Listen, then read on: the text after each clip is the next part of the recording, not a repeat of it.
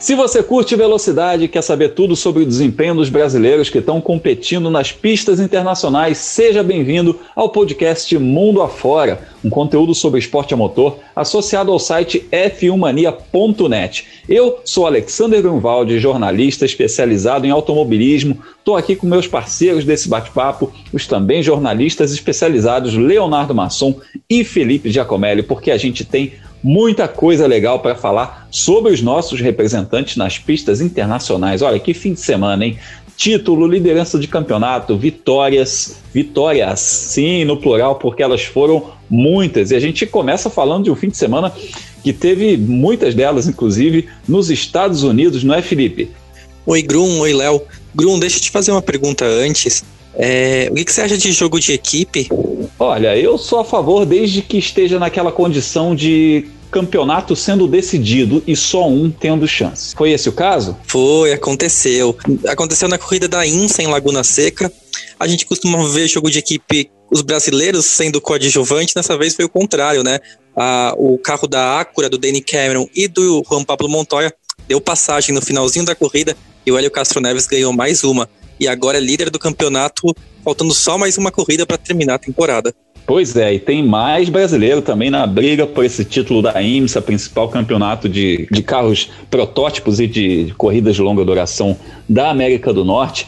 E lá na Europa também tem brasileiro se dando bem, brasileiro ganhando corrida, brasileiro em liderança do campeonato. Leonardo Masson, conta pra gente, rapaz. Fala, Grum, fala, Felipe, lá você que acompanha a gente. Pois é, Grum, o Gianluca Petekoff, ele não ganhou corrida nesse final de semana, mas ele conseguiu se manter na liderança da Fórmula Regional Europeia. Faltam só duas etapas, seis corridas para terminar o campeonato. O Gianluca tá perto do título aí. Vai ter que batalhar um pouquinho ainda, mas está bastante próximo do título desse campeonato, Grum. Pois é, e a gente tem também o Caio Collet disputando o campeonato na Fórmula Renault, ele brigando pela liderança do campeonato. E a gente teve, inclusive, falando em liderança do campeonato, a gente teve título brasileiro ganhando campeonato nesse fim de semana. A gente vai falar disso também. Então, aperte os cintos, porque nós vamos viajar a partir de agora, mundo afora.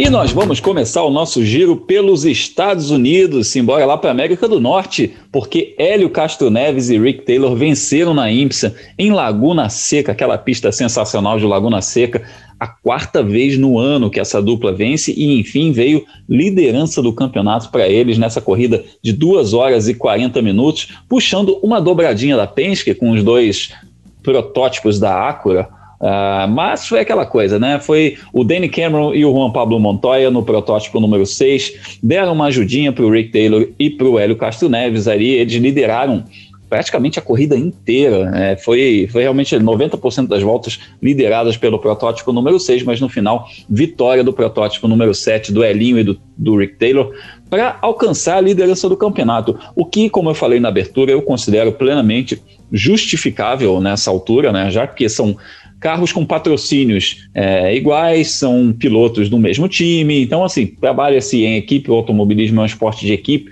é uma situação diferente, por exemplo, de Indy, de Stock Car, quando você tem é, pilotos com, com patrocinadores diferentes, cada um defendendo o seu interesse, então nesse caso a gente viu a, a, o Hélio Castro Neves e o Rick Taylor se beneficiando disso, e isso valeu, inclusive, é, a liderança do campeonato por dois pontos.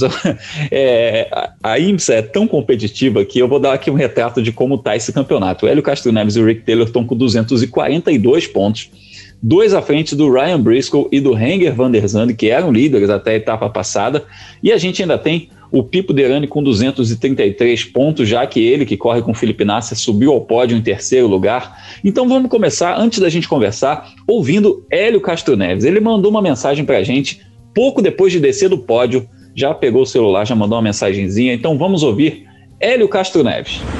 Pois é, galera, um dia hoje, um final de semana, para te falar a verdade, não é um dia, um final de semana de altos e baixos a equipe fez um excelente trabalho, a equipe Aqua fez um excelente trabalho. o meu companheiro de equipe, Rick Taylor, segurou a pressão logo depois que, eu, que trocou comigo. Não pôs uma roda errada, não freou, não bloqueou nada, fez simplesmente bonito. E realmente, o carro 6 da nossa equipe, o, o carro que, do Montoya, o Danny, estava rápido. É, e a gente tem que agradecer pela ajuda que no final acabou nos dando a liderança do campeonato. Então, foi um dia, como eu disse, de altos e baixos, é, liderando o campeonato. Para quem começou no, no, começo do ano, nem sabia se ia, como ia terminar. E agora temos que ir para Sebring, é, batalhar mais 12 horas, ser a corrida de 12 horas, e aí ver o que acontece. Então, um bom final de semana para todos aí, uma boa semana para todos. E bora lá, bora para frente. Valeu! Valeu, Elinho. Muito obrigado aí pela sua mensagem. Altos e baixos, hein, Felipe? A gente. Essa liderança do campeonato escapou por pouco lá na Petit Le Mans, porque eles tinham chance de vencer, mas também foi um pouco de barbeiragem do Rick Taylor, que acertou o Pipo Derani naquela prova, teve muita polêmica, é, as duas equipes se estranharam um pouquinho, mas agora, enfim, vem essa liderança de campeonato para Penske, logo nessa reta final de um projeto que vai acabar, né? Bem lembrado, os seis pilotos, em teoria, estão a pé, né? Eles podem agora procurar novas equipes. Na verdade, o que vai acontecer, o Danny Cameron deve assinar com a equipe do Michael Shank, que é a que vai entrar no lugar da Penske. Eles correm na GTD, né? Vão só subir de categoria e o Rick Taylor vai voltar para a equipe do pai, a Wayne Taylor. O Elinho e o Juan Pablo Montoya é que estão buscando vagas. E quem sabe a gente acaba vendo Elinho correndo na Indy no ano que vem, que seria bem legal. Quando a gente falou que a vitória escapou na, na última etapa na Petit Le Mans e veio agora, é um bom sinal, né? Porque a última corrida do ano em Sebring é uma corrida de longa duração, né? Com 12 horas e com um terceiro piloto nos carros. Então é bom ver que o carro da Penske também está bem acertado para quando precisa dividir entre três competidores, né? Não é só a dupla titular, né? O Elinho e o Rick Taylor que estão afiados. O... Só que o resultado também é um pouco amargo, né? A gente tá falando de um jogo de equipe. Eu concordo com você, ele é muito, ele é muito válido, né? Quando a gente já tem um carro eliminado, o Montoya não tem nenhuma chance de título mais. E aí o jogo de equipe só ajudou mesmo a Penske, mas tem sempre aquele aquele sinal amarelo, né? Quando a gente fala de jogo de equipe, ou sinal vermelho de cor Ferrari, assim, porque outro, é, alguns campeonatos... Olha que boa indireta, hein? Sinal vermelho de cor Ferrari, eu, é, essa eu gostei, vou usar. não, é porque, mas não falando de Fórmula 1, mas um dos motivos que o levou à queda da audiência do DTM e, enfim, o fim da categoria como é disputada hoje, dizem que é o jogo da equipe, né? Porque lá as montadoras elegiam quais os pilotos que iriam brigar pelo título. A corrida em si não era de verdade, né? Porque se você tivesse na frente do carro que estava eleito para ganhar, tinha que dar passagem. Então, uma briga de 20 carros, na verdade, eram uns 4 ou 5 só que estavam competindo. Mais ou menos como acontece no ciclismo, mas no ciclismo esse, esse jogo entre equipe é muito mais válido, né? Já é, já é uma coisa assim que é vendida para o público como fazendo parte do esporte. No automobilismo, não, né? A gente, fala, a gente fala de 20 pilotos competindo, a gente espera que os 20 tenham chances de vitória. Claro que a gente leva em conta que os equipamentos nem sempre são iguais. Pois é, e a gente inclusive tem mais brasileiro nessa briga, que é o Pipo Derani. Aí, de novo, a gente fala aqui por que não é o Pipo e o Felipe, né? Porque não é a dupla que está é, disputando esse título, porque o Felipe Nasser perdeu uma etapa lá no começo da temporada por conta da Covid, e aí ele não está com o mesmo número de pontos do Pipo Derani. Então a gente tem essa situação hoje que o Pipo está com 233 pontos e disputando esse título. A gente ainda tem outras duas é, duplas aí com chance, o Jonathan Bomarito e o Harry Tinkel com 225, ainda tem o Sebastian Bourdais aparecendo com 223 pontos, é, mas já são chances mais remotas dada essa competitividade, dado esse equilíbrio. É, o campeonato está pintando ali entre, entre esses dois carros, o Hélio Castro Neves e o Rick Taylor, e o Ryan Briscoe com o Henger van der Zandt. A diferença é muito pequena, são só dois pontos, então é basicamente quem chegar à frente ganha.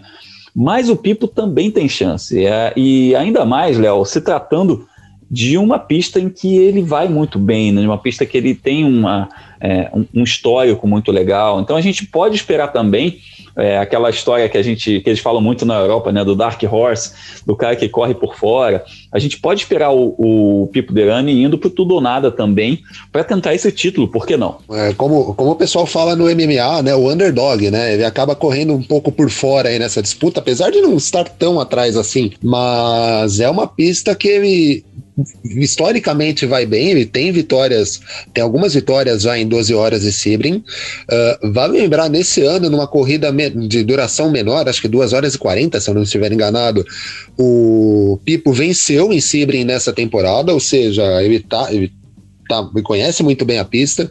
O carro se mostrou bastante acertado uh, para o traçado de Sebring quando na primeira passagem da IMSA por lá nesse, nessa temporada. E ele costuma ir muito bem nas provas longas, então não dá para a gente descartar o Pipo. Uh, sobre ele né, disputar sozinho, ah, o Felipe não vai ser campeão junto com ele, mas não vai ser campeão por uma questão de matemática, saúde, né? né? Matemática. A, festa, a festa vai ser a mesma, né? Exato. Acho que o Felipe, caso o Pipo consiga essa virada para cima do Elinho, do Taylor e do Briscoe e do Van der uh, o Pipo vai comemorar com o Felipe e o Felipe vai se sentir campeão junto com o Pipo, né? Mas não é carta fora do baralho, não, e tem chances. Talvez, ser, talvez Sibrin seja a pista em que ele tem os melhores resultados no campeonato da IMSA. Ele tem experiência, ele sabe como vencer essa prova de 12 horas. A uh, questão de aguardar mesmo e ver o que, que ele consegue fazer. Se ele encaixar um dia legal, pode ser que ele saia com vitória e título lá de Sebring, viu, Grum? E a gente vai ver de novo, que a gente já viu vários anos na IMSA, que é campeonato sendo decidido na última corrida, na última hora, nos últimos minutos, e isso que é o grande barato da, da, da IMSA, né? Tudo muito apertado. Aí você fala, pô, endurance, corrida de longa duração, é chato, né? Chato, rapaz, que isso? Os caras andam, andam na pauleira o tempo todo, tudo ponto a ponto, batendo porta, e é um campeonato sensacional que se você tiver a oportunidade de acompanhar essa decisão de campeonato, que é no dia 14 de novembro, às 12 horas de Sebring, acompanhe, porque vai ser sensacional. Bom, a gente segue em Laguna Seca, porque além dessa, desse fim de semana aí que, que, que a gente teve vitória brasileira e liderança do campeonato na IMSA, a gente teve nas categorias que fazem a, preliminar da, da IMSA, também brasileiro brilhando. Olha só que legal. No Lamborghini Super Troféu, o Sérgio Jimenez emendou duas vitórias. Ele, inclusive, fez pole position, ganhou duas corridas, e o Léo Lamelas ganhou uma das corridas dentro da categoria Pro-Am. Bom, vamos começar ouvindo o Sérgio Jimenez para ele falar para a gente como é que foi, como é que ele foi parar nesse campeonato, porque a gente lembra do Jimenez disputando no começo desse ano, aí na primeira metade desse ano, uh, o Jaguar I-Pace Trophy, campeonato de carros elétricos, aquelas SUVs grandonas, pesadas e tal, e aí de repente o Sérgio Jimenez aparece andando de Lamborghini, o bicho virou a chave bonita, né? Então vamos ouvir Sérgio Jimenez. Fala, Serginho, como é que foi esse fim de semana aí em Laguna Seca?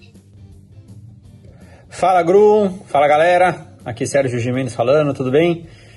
Bom, passando aqui para contar um pouquinho do final de semana aqui em Laguna Seca, que foi maravilhoso, uh, melhor impossível, fizemos duas vitórias em duas corridas, uma pole position e em uma corrida largando em segundo, uh, menos de um décimo aí da pole, então foi, foi um final de semana incrível, Agradecer muito a ANSA Motorsport pelo convite para correr nesse campeonato aqui, que é o Troféu Lamborghini, Super Troféu Lamborghini, uh, um campeonato que só corre em Lamborghinis e o Norte América, ou seja, da, da, América do Norte, aqui dos Estados Unidos, corre dentro do campeonato da IMSA, então é um campeonato fantástico, é, muito, muita gente assistindo, tem bastante cobertura e, e a gente fez um trabalho muito bacana com a ANSA.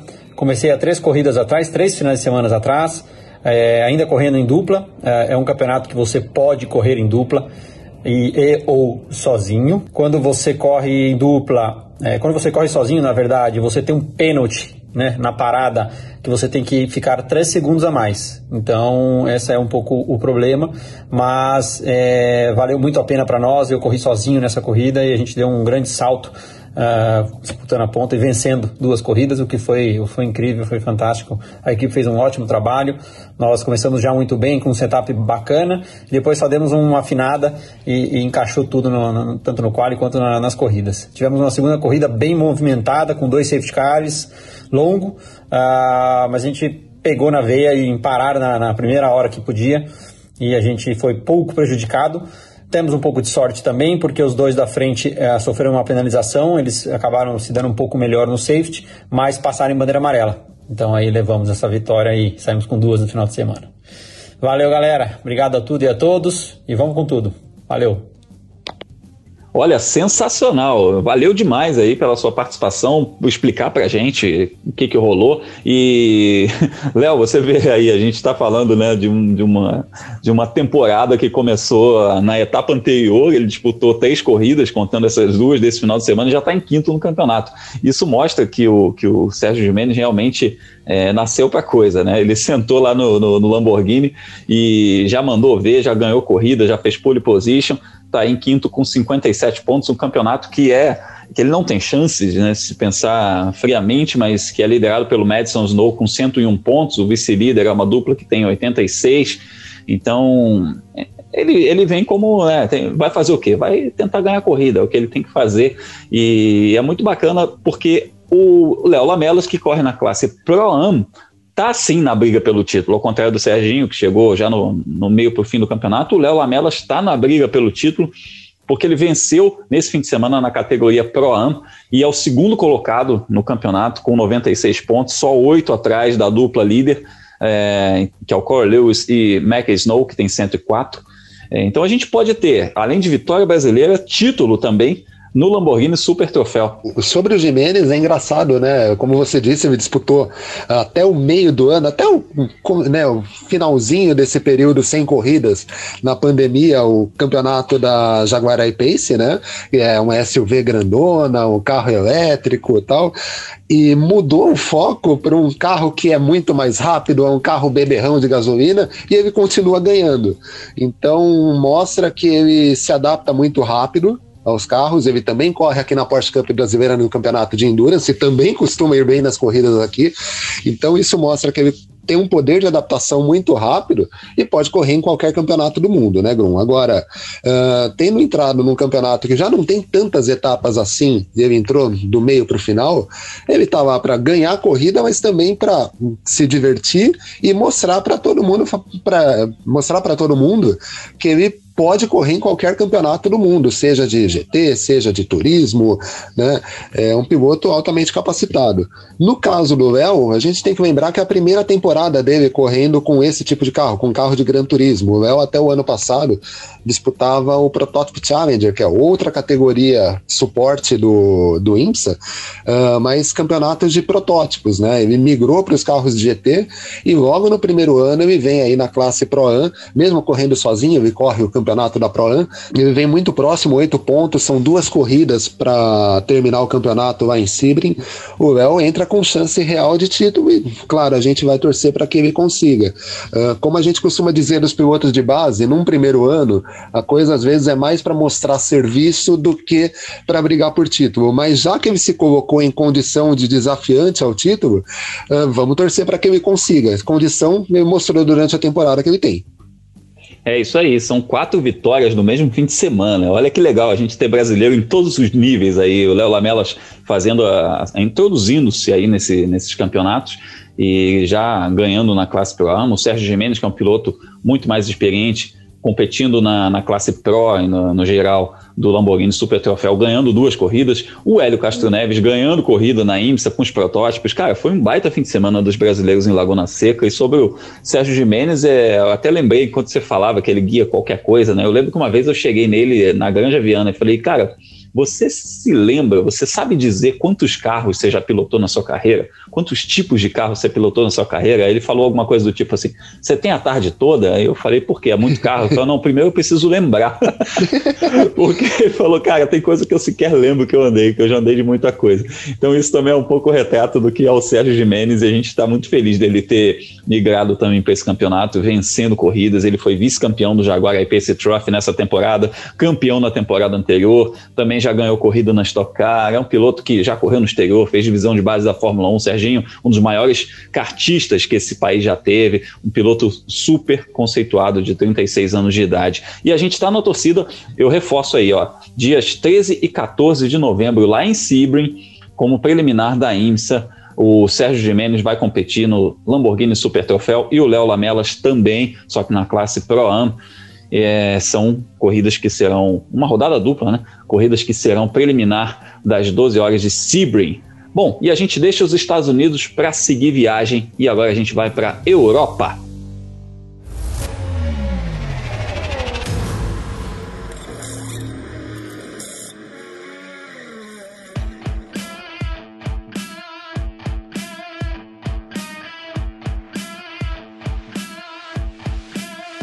Desembarcando na Europa direto para o circuito de Imola, onde a Fórmula 1 disputou nesse fim de semana que passou o GP da Emília Romanha. Você, você não chamou de San Marino, né? A gente, tem, a gente ficou de olho aqui. Você deixou escapar um GP de San Marino em algum momento que eu sei, mas pois é, nesse fim de semana foi GP da Emília Romanha e não teve Fórmula 2 e Fórmula 3 na, na, na programação, porque esses campeonatos vão terminar já fizeram sua fase europeia e vão terminar no Bahrein e Abu Dhabi, mas teve Fórmula Renault competindo como categoria suporte e o Caio Collet, que participou dos testes da Fórmula 3, essa Fórmula 3 que faz preliminar da Fórmula 1 durante a semana, começou muito bem o fim de semana, ganhando a primeira corrida, fazendo a melhor volta, cara, um baita desempenho. E, e, ele que né, é candidato ao título, quando ele ganhou essa corrida, ele ficou só a oito pontos do líder do campeonato e a gente empolgou, né? Porque é, deu, aquela, deu aquela sensação de, pô, domingo dá para virar, né? Só que na segunda corrida o Caio acabou atingido pelo Davi Vidales ali no comecinho ainda, foi, ele estava disputando a liderança e aí o Davi Vidales acertou ele, foi uma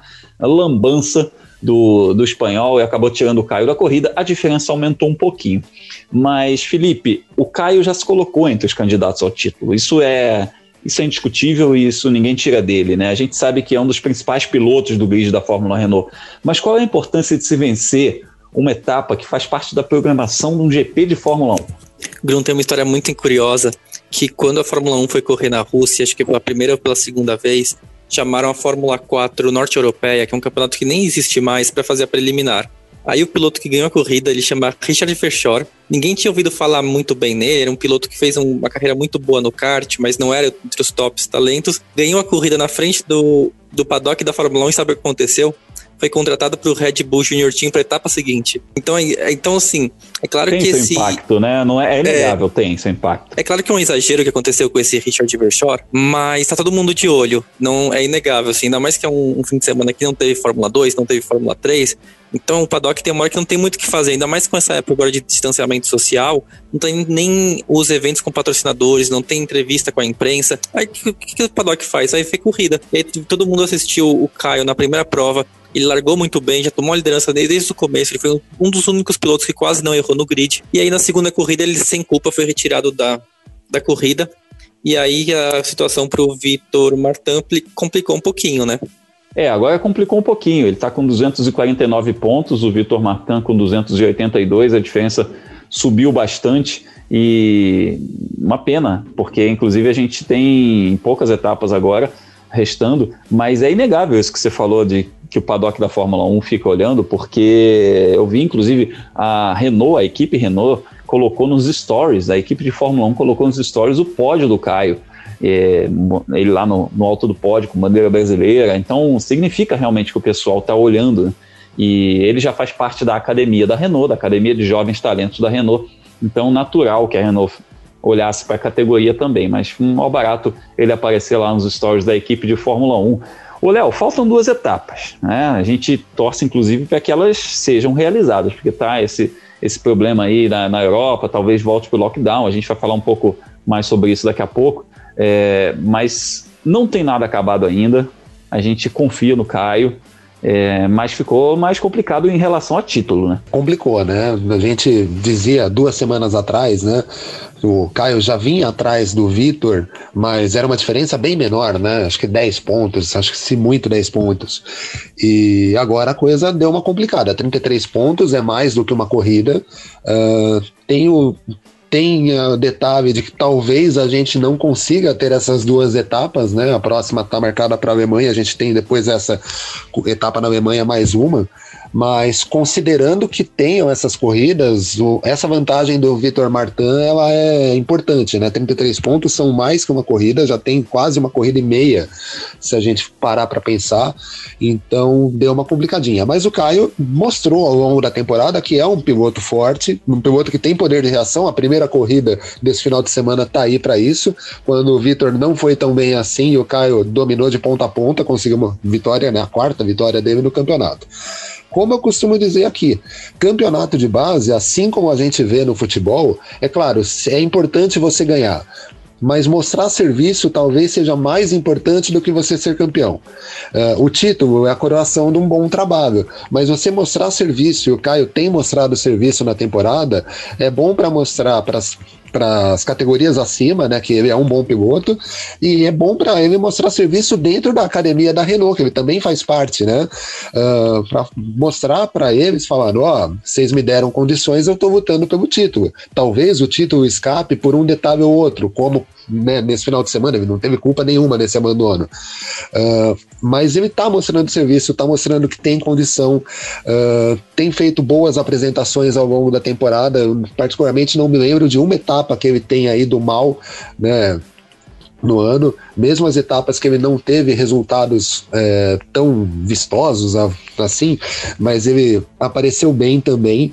Então é um ano bom, é um ano para ele conseguir resultados bons para subir para a Fórmula 3, que é o caminho que ele tem trilhado, né? Já fez testes com as equipes da Fórmula 3. Eu pelo menos sou da opinião que é questão de tempo para ele ser anunciado em alguma dessas equipes, e aí passar a correr de fato é, dentro do final de semana de Fórmula 1, já que a Fórmula 3 corre, na, né, corre como preliminar dos grandes prêmios.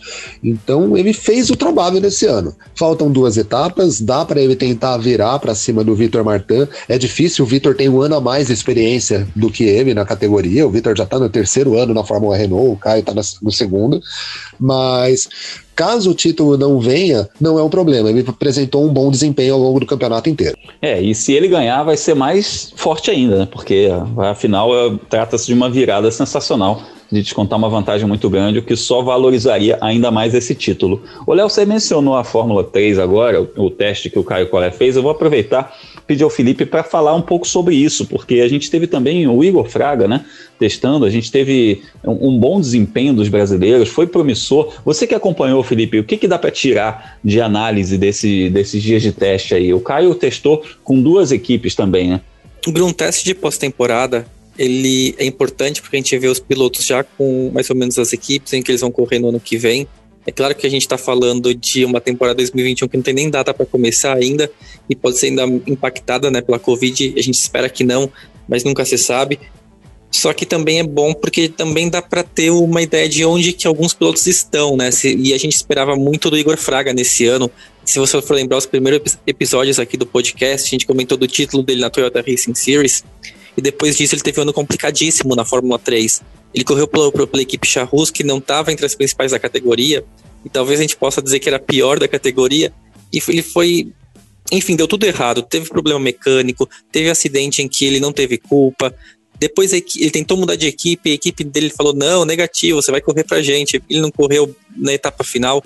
Foi muito complicado. Foi legal ver o Igor estreando pela Hightech, que é a equipe em que ele vai correr em 2021, andando na frente, eles lideraram a última sessão de treinos, né? Foram duas manhãs e duas tardes, eles lideraram os treinos da segunda tarde de atividades. Normalmente esse resultado não é tão representativo, porque os treinos do período da tarde são normalmente quando as equipes fazem simulação de corrida. Então elas não estão indo necessariamente para o melhor tempo. Eles, elas querem avaliar como um piloto se sai dentro de uma corrida, né? Como eles não estão disputando um contra os outros, eles querem ver um pouco o desempenho de economizar os pneus, como que o piloto sai com o tanque cheio, depois com o tanque esvaziando, e nisso foi legal ver o Igor andando muito bem. Os outros dois brasileiros andaram entre os dez primeiros. O Caio Collet terminou em terceiro nessa mesma sessão de treinos. Em todas as outras, praticamente, ele andou entre os dez, né? Ele andou pela Prema, a equipe que ganhou os últimos dois títulos da Fórmula 3, e também pela ART, que coincidentemente, a equipe onde o Vitor Martin, né, o grande rival dele na Fórmula Renault, corre. Só que o Vitor Martin corre na ART na, na Fórmula Renault, né, não na Fórmula 3. E então fica a dúvida, né? Para qual, equipe, qual equipe o Caio Collet vai para o ano que vem? Como o empresário dele é o Nicolas Todd, que é o mesmo do Charles Leclerc, o mesmo do Felipe Massa, é alguém que conhece cada canto do paddock da Fórmula 1, a gente sabe que ele vai estar em uma equipe com equipamento de qualidade, né? Qual vai ser? Talvez o anúncio só no fim do ano, comecinho do ano que vem. Mas a certeza que ele vai ter um bom equipamento à disposição e, quem sabe, seguir os passos do Oscar Piastri, né? Colega dele no programa de pilotos da Renault ou do programa de pilotos da Alpine, já Alpine. Alpine, né? Agora é Alpine Renault. A Renault vai virar Alpine. Toda a divisão de competição da Renault vai, vai ser Alpine a partir de 2021. Isso, da Alpine, igual o chocolate. É, não, brincadeira, mas o. Já tava mas, o cara falando em comida, a gente fala em paçoca no final, a gente fala né, doce de leite, o cara fala em Alpine, agora só para dar vontade. Aceitamos no final do podcast, hein? É isso. é, Siri Abtebu, se você estiver ouvindo a gente, manda os alpinos para nós, por favor. mas só completando o raciocínio, é, o, e o Enzo Fittipaldi ele continua andando pela HWA. A gente esperava que ele fosse andar para uma equipe de ponta, né? No caso, por exemplo, a Prema. A Hightech a gente sabia que já não tinha muitas vagas, porque eles são muito fiéis aos pilotos da Red Bull. Mas, quem sabe, um segundo ano na HWA e também liderando a equipe já que o Jack Hughes, né, que é o piloto mais experiente, não vai voltar no que vem, possa ser um bom equipamento, né, pro brasileiro também deslanchar e aí no que vem a gente ter os três brigando por boas posições e quem sabe pelo título. Vem aí um bom ano para os brasileiros na Fórmula 3, como preliminar da Fórmula 1, então a gente vai falar muito disso aí no comecinho do ano que vem, porque tem bons valores para você torcer da molecada que está rumo à Fórmula 1. Então vamos seguir viajando, hein? Vamos seguir na Europa ainda, que tem mais divisão de base da Fórmula 1 para a gente comentar.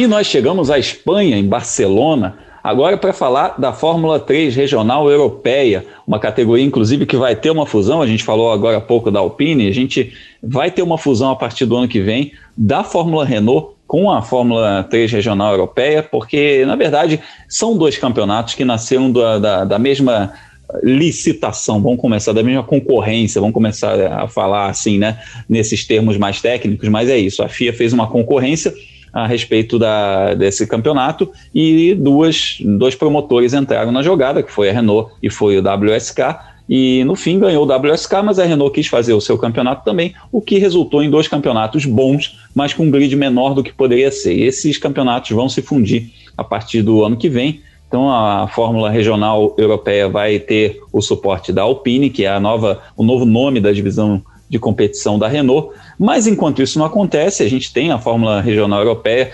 competindo com um brasileiro na liderança do campeonato. O Gianluca Petekoff teve um fim de semana um pouco mais complicado.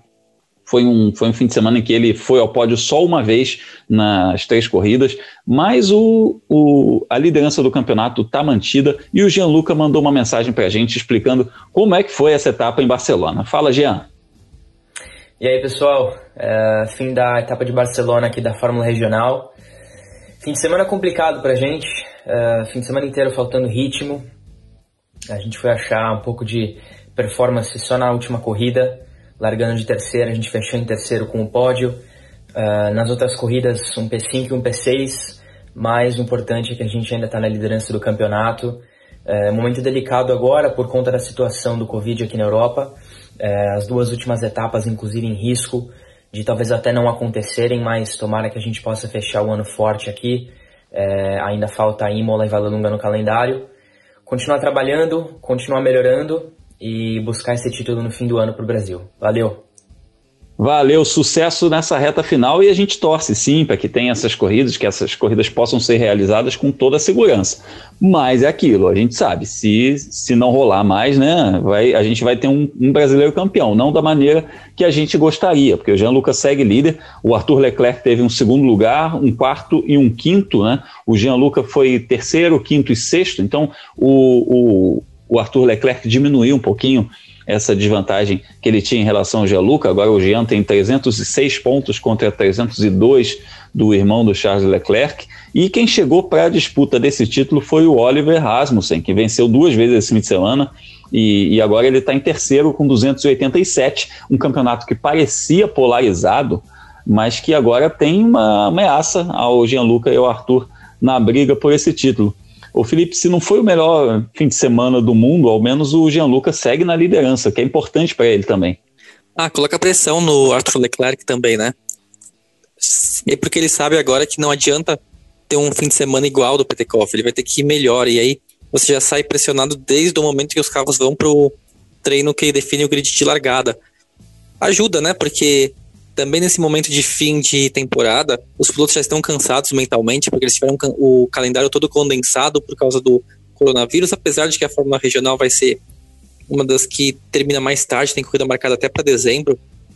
De qualquer maneira, o importante também é, como o Léo falou mais cedo, o, como que um piloto ganha o título. E o Petekoff ele tem mostrado nesse ano o, uma, com, uma consistência de resultados que nos últimos anos ele não vinha conseguindo ter. Ele tem se envolvido pouco em acidente, ele tanto por culpa dele ou por culpa dos adversários, aí não importa, né? Ele não tem mais se envolvido nesses tipos de problemas e, e mais do que isso, quando ele larga atrás, ele tem conseguido se recuperar. Não tem sido uma corrida perdida. Ele, muitas vezes ele larga atrás todo o Leclerc e está terminando na frente, o que é muito positivo para ele. É sim, com toda certeza. E uma coisa que chamou atenção, o pessoal que viu redes sociais aí da, a respeito da Fórmula 1, Twitter principalmente, nesse fim de semana que a Fórmula 1 correu em Imola, foi que o Vettel chegou a Imola com um, uns papéis na mão, é, impressos, em que tinham uma onboard com traçado é, de Imola e, e era um board do Gianluca Petekoff.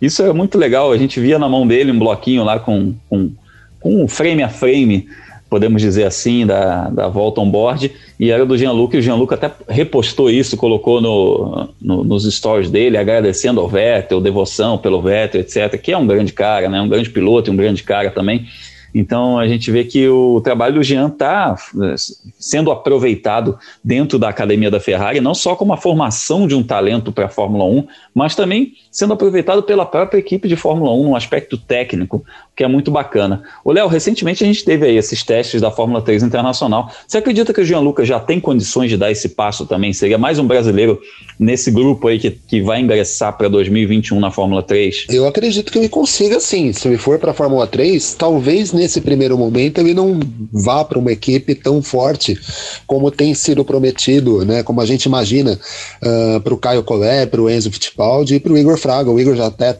está acertado com a equipe dele e a gente sabe que é uma das equipes boas no campeonato da Fórmula 3. Mas o Gianluca tem uma vantagem, né? Esse é o primeiro ano dele correndo na Fórmula Regional. Então, de repente, ele pode, ele pode fazer um segundo ano, mesmo brigando pelo título. Eu acho que a questão do título, se vier, o ideal seria ele subir de categoria. Mas um segundo ano numa, numa, na mesma categoria, na base, também não acho que seja um grande problema. Tá aí o Caio Collet, por exemplo, que está no segundo ano da Fórmula Renault e brigando pelo título de igual para igual com o Vitor Martin.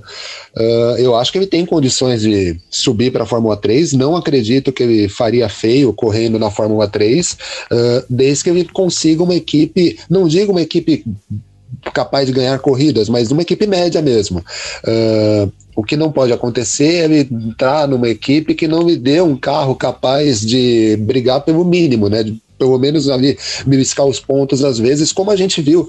Não pode acontecer com ele como o Igor Fraga, que chegou credenciado pelo título uh, na, na Toyota no começo da temporada e acabou pegando um carro fraco demais, né? Ele não conseguiu uh, brigar por pontos em praticamente momento nenhum da temporada, marcou um ponto só. Uh, então, se for para ter uma equipe que não é tão competitiva, talvez seja mais negócio ficar um segundo ano nessa Fórmula Regional, que agora vai se juntar com a Fórmula, com a Fórmula Renault. Uh, mas ele tem condição de subir sim. Na minha opinião, não faria nem um pouco feio se ele subisse de categoria. E seria até um caminho natural, né? Já que ele vem da Fórmula 4, ele está fazendo essa progressão, brigou pelo título da Fórmula 4, Exato. depois é, fazendo a Fórmula Regional, seria um caminho natural para ele. Bom, é, faltam só duas etapas para a final desse campeonato. A próxima está marcada para os dias 21 e 22 de novembro, e justamente em Imola, na Itália, onde teve a Fórmula Renault nesse fim de semana, a gente está aí na torcida pelo Gianluca Petekoff. Bom, a gente segue em Barcelona, mas agora para falar do GT Open. Pois é, porque teve título brasileiro nessa mesma pista, nesse mesmo fim de semana. Pois é, o Marcelo Ram vai voltar para o Brasil com o troféu de campeão do GT Open Internacional na classe Pro Am. Lá na Espanha, o Marcelo correu com o Alan Kodair, parceiro dele desde os tempos da GT Brasil. A gente já ouviu o Alan aqui numa das edições recentes do podcast Mundo Afora, contando como é que funciona essa parceria, como é que funciona esse campeonato. O Alan não correu todas as etapas, por isso que a dupla não é campeã, mas as etapas em que ele não tinha conflito de data com a Stock Car, por exemplo, ele pôde competir com o Marcelo Ram e ele ajudou o Marcelo, inclusive, a definir esse título. Foi um segundo e um sétimo lugares nesse fim de semana e tivemos mais um título brasileiro no GTs, o primeiro título do Marcelo Ran no automobilismo internacional. Ele chegou aos 63 pontos, Felipe, e inclusive ganhando o título por um ponto em relação à dupla que foi vice-campeã. que tem um senhor chamado Christian Klein. Esse nome é familiar para você? Ah, Grum, Christian Klein foi o primeiro piloto oficialmente do Red Bull Junior Team a um dia chegar na Fórmula 1. E olha só, né, a gente falando de Igor Fraga, a gente falando também dos outros pilotos do Red Bull, né, como o Yuki Tsunoda, que vai testar ou está testando, dependendo de quanto você, a pessoa, né, o nosso ouvinte, você, espectador, estiver nos ouvindo, o Yuki Tsunoda já pode ter testado em Imola pela AlphaTauri, ele é um dos favoritos para a vaga do Dani Kvyat. E quem começou tudo isso um dia foi esse tal de Christian Klien.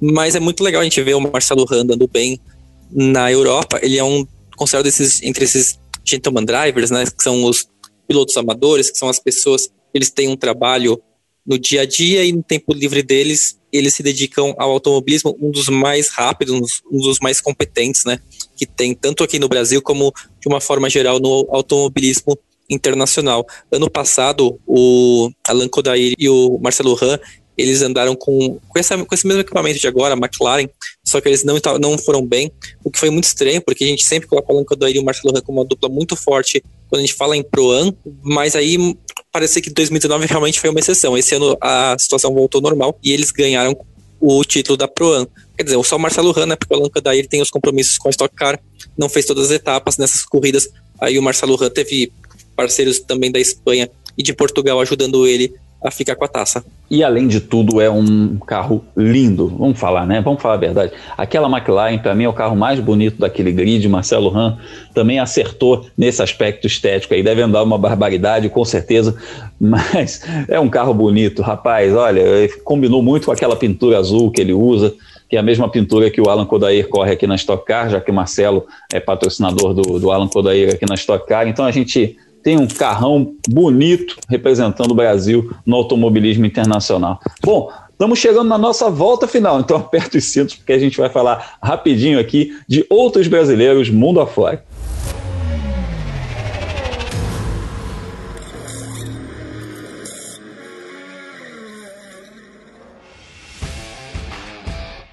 A gente abre a nossa volta final com o Super TC 2000, que teve mais uma etapa nesse fim de semana em Córdoba, na Argentina.